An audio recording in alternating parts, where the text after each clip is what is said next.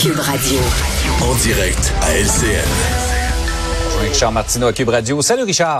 Salut Jean-François, content de te revoir. Écoute, il s'est passé beaucoup de choses au Québec euh, dans ton absence. Ouais. La chose Ben la oui. plus remarquable, c'est que si jamais François Legault remporte ses élections le 3 octobre, tu vas avoir un petit 500 piastres.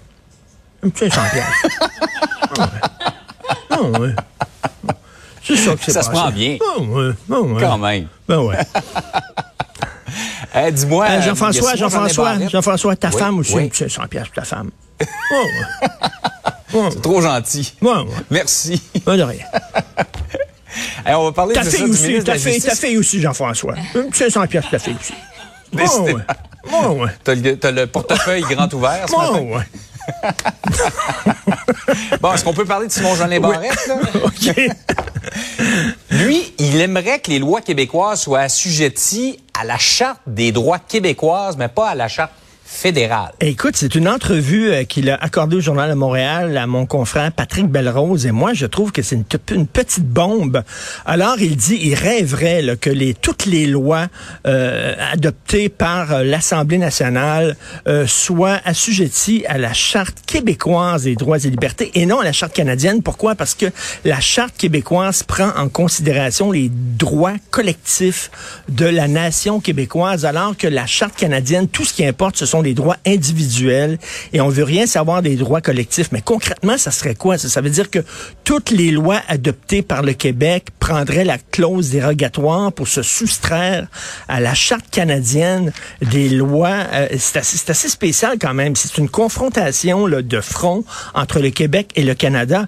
Mais ce que je comprends pas là-dedans, c'est que euh, euh, François Legault se dit fédéraliste. Moi, je suis fédéraliste. Il a fait sa profession de foi. Sauf qu'il reconnaît pas la Constitution parce que c'est mauvais pour le Québec. Et puis, il trouve que la Charte des droits et libertés aussi, c'est mauvais pour le Québec.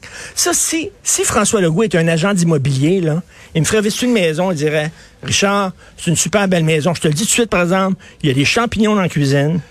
Le sous-sol, il y a plein de mioufs partout dans le sous-sol. Puis le salon, il y a de l'amiante dans tous les murs. Mais quelle belle Mais maison. c'est une belle maison. Oh mon Dieu, une vue sur les rocheuses incroyable. Et là, je dirais, ouais, mais Monsieur Legault, comment on va vivre là-dedans, moi, là? T'as rien qu'à porter une combinaison avec un masque et un casque d'astronaute. Toi puis toute ta femme, un charme. Vous allez être assez bien dans cette maison-là. C'est un peu ça. Là, on dit, écoute, comment c'est ça qu'il est si fédéraliste que ça, alors qu'il n'arrête pas de nous dire qu'il faut se protéger du Canada? C'est assez particulier, Ouais. mettons, comme, comme propos. Drôle de position, Tout à effectivement.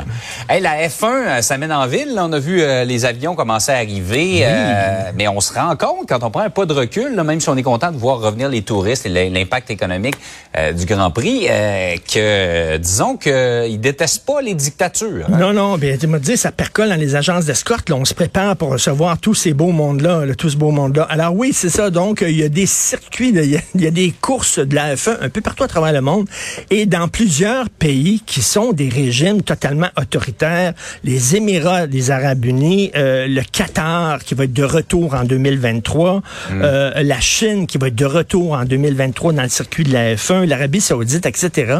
Et là, il y a des pilotes qui sont très mal à l'aise d'aller cou- courir dans ces pays Avec comme raison. ça. Avec raison. Et la même chose pour le golf. Hein. Tu as vu ça, l'Arabie saoudite qui a, qui a un nouveau circuit maintenant international de golf qui s'appelle la LIV. Et là, on a attiré des grands golfeurs qui étaient dans la PGA, des grands golfeurs, puis on a dit, venez jouer pour la LIV, puis on va vous payer des gonzillions de dollars. Et là, il y a des euh, golfeurs qui ont accepté, qui sont porte-parole d'un pays. Vraiment, il faut le dire, là, les homosexuels sont passibles de la peine de mort. Les femmes ont moins de droits que les chameaux, quasiment là-bas. Écoute, euh, la liberté d'expression n'existe pas. Il y a un Québécois qui a été arrêté là-bas, là, Raif Badawi, euh, qui est encore en prison sans coup de fouet. Sa femme est ici, ses enfants. Donc, comment ça se fait qu'on se bouche le nez? Et puis, ça va aller, là tu sais, accueillir des événements comme ça, des gros événements comme ça, dont les Jeux olympiques, la prochaine Coupe du monde de soccer, ça va être au Qatar. Il y a rien que des pays, des grosses dictatures avec beaucoup d'argent, qui sont prêts à mettre des millions pour redorer leur image à l'international, qui vont vouloir accepter ce genre d'événement-là. Et ça va poser de plus en plus des problèmes d'éthique aux athlètes qui Ouais. participent. Est-ce qu'ils devront se boucher le nez ou pas? Grosse question.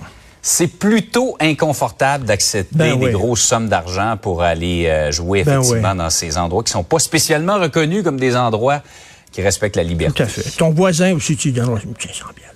Ah, j'ai un petit 500 pièces avant de partir. oh. Hey, merci Richard. Salut. Salut.